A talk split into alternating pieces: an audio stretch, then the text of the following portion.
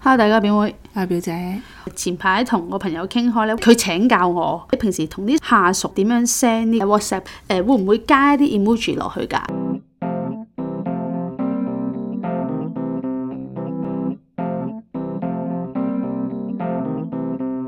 咁我就釐定得好清楚嘅。如果我同啲下屬佢 send message 咧，我唔會加啲 emoji 落去嘅。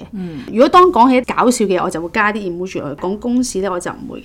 因為咧佢份工咧係面對住一啲年紀比較大啲嘅姐姐啦，譬如拜託呢個姐姐做一件事咧，佢就會俾一個好常用嘅 emoji 就係雙手合十哦嗰個，跟住我就好唔中意嘅。唔需要喎，唔呢個需要啊！呢、個好求人哋嘅動作，你講係過，啊係啊好似好係啊卑微嘅。咁、我就有同佢分享就話，如果當嗰個人係你嘅下屬，你要求佢哋做一件事，而嗰件事係合理嘅話，其實係唔需要做呢個動作嘅。咁、嗯但係我咧樓下咧啲下屬都跟咗我一段時間，即係我委託佢做一件事啦，佢同再對下嗰班人講咧，我個下屬咧都會有雙手合實呢個動作，或者將雙手搭住個頭咁樣呢點個點係頭唔好嗰意個思，動作。有啲唔好意思嘅意思喎。你嘅意思係話你嘅同事在 order 下面嘅人做嘢嘅時候，佢都係用呢啲手勢，係啦其實不係必要。係啦，不必要去用呢啲咁嘅 emoji。唔係，首先係你個 friend 咁樣用呢啲合十啊，呢嘅手勢係想表達啲咩先？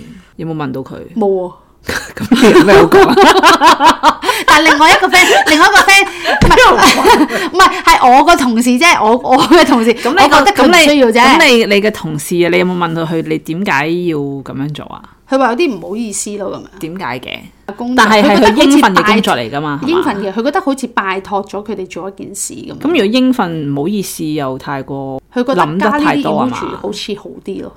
即係總之佢加咗佢，呢啲係自我感覺良好好好啫好啲啦。但喺我嘅角度嚟睇，佢就貶低咗佢佢自己。咁佢就另外再問我：，哦，你會唔會同一啲同事會唔會 send 好多笑笑口啊、滴汗啊、誒、哇！你知唔知講起滴汗，我最憎一個 emoji 就係笑住滴汗，我最憎嘅呢一幾個等先，笑住滴汗都分咗幾個嘅喎。你而家係笑住滴一滴汗，係因為我有一個 friend 係極中意用 呢、個，咩事都用嘅。我真係有一次話點解你成日都用呢、個，跟住哦佢話呢個係尷尬而不失禮貌嘅嘅 表情。跟住我話吓，呢、個擺到明唔係呢一個嘅意思啦。 呢個係有唔認同，但係又冇所謂嗰啲咁樣。呢、個我 我嘅理解係你嘅咁理解樣係喎。咁樣呢個咧係唔止我嘅理解，我亦都有同人討論過嘅，哦都有幾多人係好憎呢個圖。哦係啊但係我嗰個 friend 就話，因為我佢啲同事全部都用呢個㗎，哦所以佢就覺得合理化咗咯，都仍然係覺得係尷尬而不失禮貌嘅回應咯。 呢個咧哦係我睇一百毛嘅時候咧，佢哋有做過一個 emoji 市場調查，最真收到嘅 emoji 就係頭先講嗰個笑住就係地笑住一滴汗。最用嚟 hea 福人嘅 emoji 咧就係大笑兩滴眼淚。唔討厭咯，收到我我唔討厭我呢個最鹹濕嘅 emoji，鹹濕我冇覺得鹹濕喎。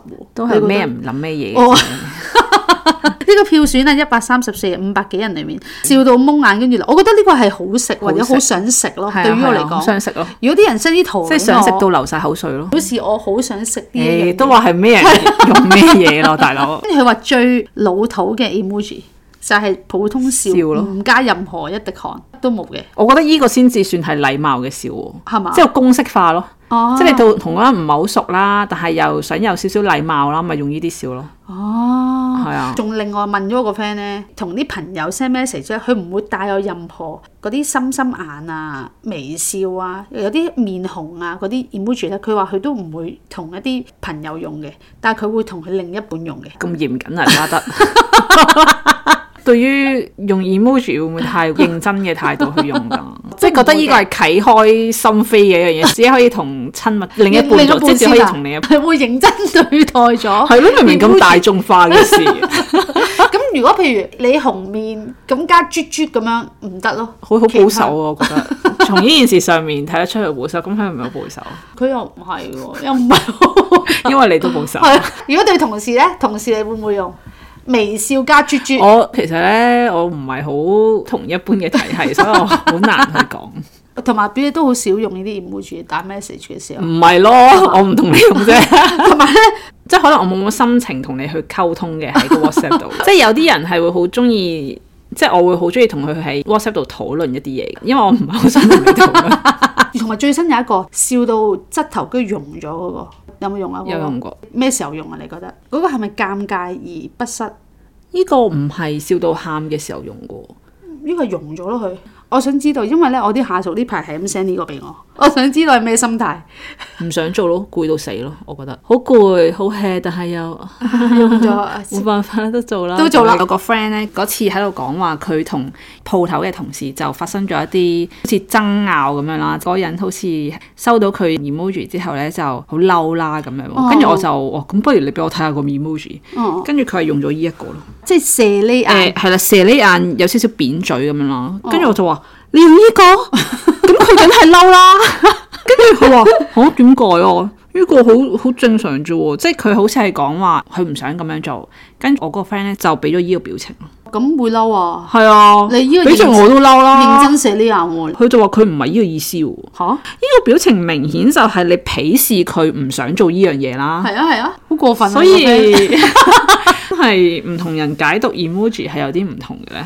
但係我有啲同事咧，譬如誒遲到咧，佢會先發制人嘅，佢會出嬲嬲嘅，誒塞車咁係樣，啦，車啊，嗯嗯嬲嬲咁 樣，即係你會 feel 到佢係想表達好嬲啦，我嬲，即係你唔好怪我啦咁樣，啊！等於同啲小朋友咁樣咯，做錯事喊咗先，係啦係啦。嗯然後阿媽就唔會鬧。 咁我哋啲同事通常都好好人嘅，咁就話：，唉，唔好嬲啦，遲到少嚇少啫。真咁樣係真係認真咁回回應佢啲 emoji。哎做咩啊？唔好嬲啦，都唔喺緊呢要喺呢個啫。年代，我覺得咧，對於 emoji 其實係好假嘅事嚟嘅，其實有少 少。雖然係輔助，其實係好好嘅，但係係堆砌咗啲虛假嘅嘢出嚟 嘅。所以咧，唔好太認真對係啦啲 emoji。